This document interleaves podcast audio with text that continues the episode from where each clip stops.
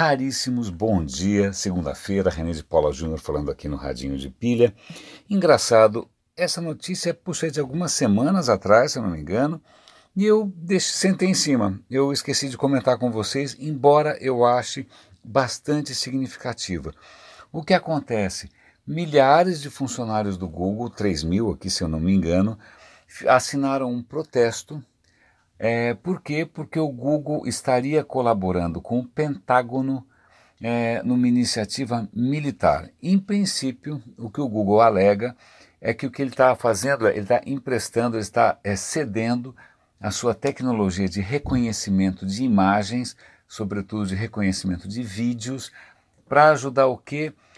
Aquelas missões com drones, drones, drones, né? os caras têm drones atacando lá o Oriente Médio, sei lá, os terroristas, ou seja o que for, e aí os drones se baseiam em câmeras, os drones são controlados remotamente, alguns devem ser autônomos, não sei, agora estou chutando, mas de qualquer maneira, vídeos são é, cruciais é, para a operação dos drones e é, né, se, se alguma coisa puder ajudar, é, é bem-vinda. Então, acho que é esse o discurso aí desse namoro do Pentágono com o Google, mas de qualquer maneira, funcionários se sentiram desconfortáveis com a aplicação da tecnologia do Google em atividades militares com as quais nem todo mundo concorda. Essa história dos drones é polêmica, mas isso me, me, me anima, né? para mim é, um, é um, um, um, fato interessante, porque mostra, é, de novo, uma questão que eu estou trazendo à tona aqui o tempo todo, que é a questão de ética em tecnologia ética em tecnologia. Mais uma notícia dessa de ética em tecnologia. Pesquisadores deram uma fuçada ali, uma, é, uma revirada nos aplicativos infantis da Google Play Store e descobriram que uma boa parte desses aplicativos desrespeita as orientações com relação à privacidade das crianças abaixo de 13 anos. Pois bem, ah, nos Estados Unidos existem legislações sobre o que você pode, deve, não deve fazer com relação à privacidade de crianças e uma boa parte desses aplicativos estaria atropelando é, essas orientações, atropelando às vezes é, por descuido e às vezes por malícia, mas isso mostra é, a necessidade de você ter aí uma, um patrulhamento uma vigilância mais efetiva sobre, é, em cima do que é oferecido às crianças, ou seja, mesmo aplicativos aprovados pela loja, na hora que você começa ali passar um pente fino, eles não resistem é, e mostram que uma boa porcentagem, né, vocês que são pais, né, fica aí a dica, vocês darem uma olhada se, por exemplo, o aplicativo está rastreando a localização do seu filho né? se ele está é, registrando atividade, se ele tem acesso à câmera, se ele tem. Bom, tem uma série de, de coisas para se prestar atenção, sobretudo no quesito permissões que o aplicativo tem. Um, um, falando em ética e também tecnologia, tem, eu esqueci novamente de desligar a notificação, é um artigo interessante aqui da BBC dizendo que a Câmara dos Lords da Inglaterra lançou um documento é, sugerindo né, que a inteligência artificial seja usada para o bem comum. Então demorou, né? Por quantos anos? A gente tem a internet há quanto tempo? É, a gente tem, na verdade, computadores há quanto tempo?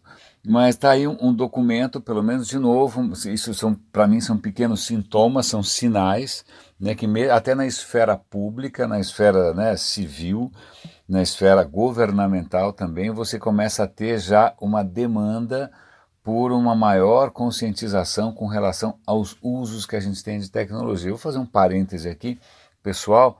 É engraçado porque eu, eu, eu não sou tão ligado assim à questão de startups, porque eu não sou empreendedor, a minha mentalidade nunca foi essa tal, mas às vezes eu vejo uma mistura estranha de gente com um discurso de impacto né? Ah, eu quero causar impacto, eu quero mudar o mundo, mas ao mesmo tempo abraçando práticas que são muito pouco éticas, tudo em nome do bendito crescimento.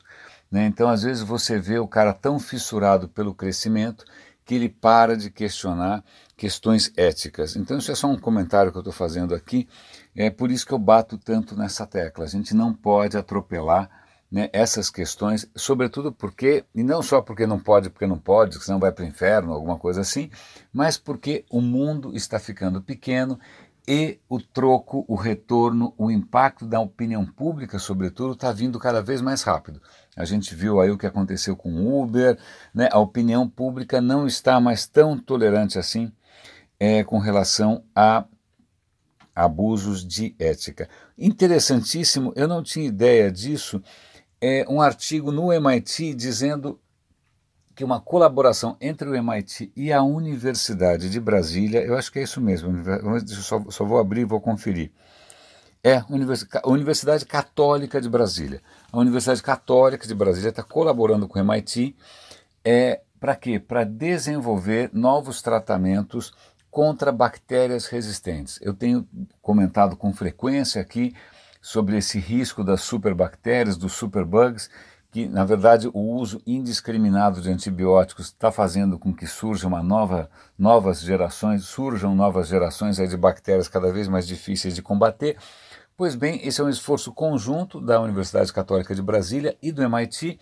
E o que é muito interessante aqui, eles estão usando peptídeos. Peptídeos, eu também não sabia, são proteínas naturais que se encontram em alimentos, em comidas, etc. E tal, que são levemente antimicrobianos. O que eles estão tentando fazer é criar peptídeos novos, artificiais, é, que sejam mais efetivos. Né? É, e o que é muito interessante aqui, a abordagem, eles pegam peptídeos que já têm uma certa vocação antimicrobiana é, e eles colocam isso num computador, numa inteligência artificial ou num computador e o algoritmo, o algoritmo gere variações disso gere uma, centenas de milhares, dezenas de milhares de variações desse peptídeo né, e vamos fazer aqui um processo de seleção natural, entre aspas. Então, na verdade, o que você está é, simulando no computador seria uma seleção natural acelerada né, desses peptídeos para ver o quê? Para ver se isso já gera uma, um, novas versões de um peptídeo mais efetivo. Então aí o computador faz uma grande parte do trabalho, acelera o tempo, por assim dizer, e aí depois eles vão atrás dos melhores candidatos e vão testar no mundo real. Muito bacana, qualquer coisa é, que ajude a gente é, nesse problema, e está se tornando um problema, a estimativa, tem uma estimativa mencionada aqui, que daqui a 30 anos 10 milhões de pessoas vão morrer todo ano por causa de superbugs. Então, qualquer coisa aqui é bem-vinda. Deixa eu ver se tem mais alguma coisa interessante para comentar com vocês. Eu acho que era mais ou menos isso. Tem mais alguma coisa curiosa? Ah, esse é um artigo, na verdade, que tinha, eu, eu não tenho certeza se eu mencionei é, quando ele saiu, mas vamos lá. Eu acho que eu não mencionei. São dois artigos, na verdade.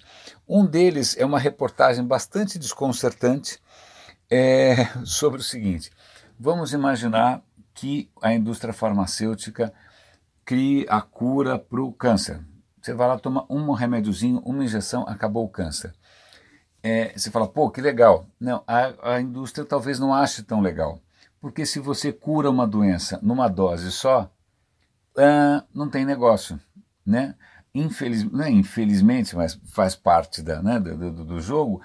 Mas para a indústria para a indústria se sustentar, para que o negócio é, prospere, ela prospera com remédios que você toma para o resto da vida. Né? Então, se você for curado subitamente, ou esse tratamento tem que ser muito caro para compensar, ou então não é um bom negócio. Tanto é que várias drogas é, deixaram de ser desenvolvidas, sobretudo novos antibióticos, novos, porque o cara falou: ah, não sei se vale a pena o negócio, porque não é tão lucrativo assim. Então é meio chocante ouvir isso, mas, por exemplo, é, tem o, a, o, cara da Goldman Sachs a, entrevistou uma indústria farmacêutica, que é a GlaxoSmithKline, é, e a história é a seguinte: eles estavam desenvolvendo uma terapia genética que poderia sim curar é, doenças raríssimas, super intratáveis tal. Ela pegou essa divisão e vendeu para o concorrente. Tinha lá uma startup e falou: meu, é Tó, esse problema é seu, fica para você, boa sorte aí. E aí fica esse dilema. Né? Mesmo que a indústria descubra algum tratamento que cure alguma coisa de uma vez só, é, talvez não seja interessante. Portanto, ela talvez nem invista o que precisa ser investido para achar a cura para alguma coisa. Então fica a questão: quem vai descobrir a cura? Será que é uma parceria dessa da, da Universidade Católica de Brasília com o MIT? Será que vai ser a academia? Boa pergunta, mas é meio chocante ver esse tipo de cálculo, né? Você está calculando a salvação de pessoas versus lucro. É, não, não necessariamente é simples. E um outro, uh, outro assunto que eu queria comentar com vocês, que para mim é muito desconcertante, o autor, na verdade, ele tenta dar uma, uma volta e ver algum aspecto positivo nisso.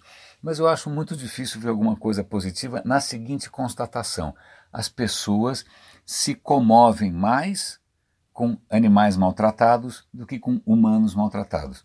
Então, se você mostrar um cachorrinho levando paulada, ou se você mostrar um imigrante levando paulada, o cachorrinho levando paulada vai gerar mais comoção. Então, eles citam aquele caso daquele leão na África que foi abatido a tiros, teve muito mais repercussão internacional do que um garotinho nos Estados Unidos negro que foi fuzilado injustamente.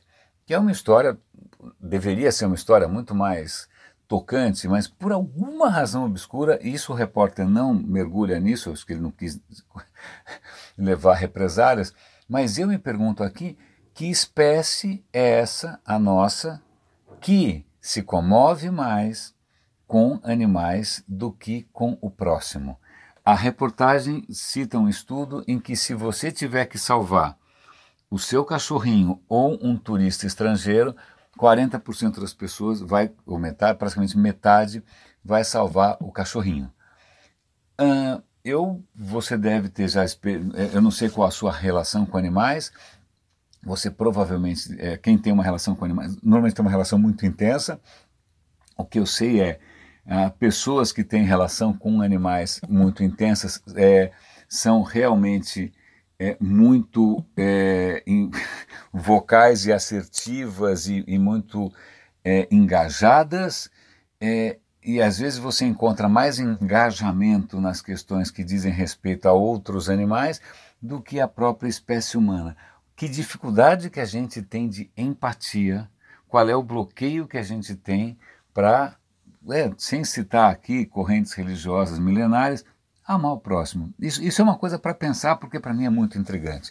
Eu não sei porque a nossa espécie tem mais horror de si mesma do que dos outros bichos. É, para mim é um mistério insondável. É, raríssimos. René de Paula Júnior falando aqui no Radinho de Pilha. Uma boa semana para todos nós e até amanhã.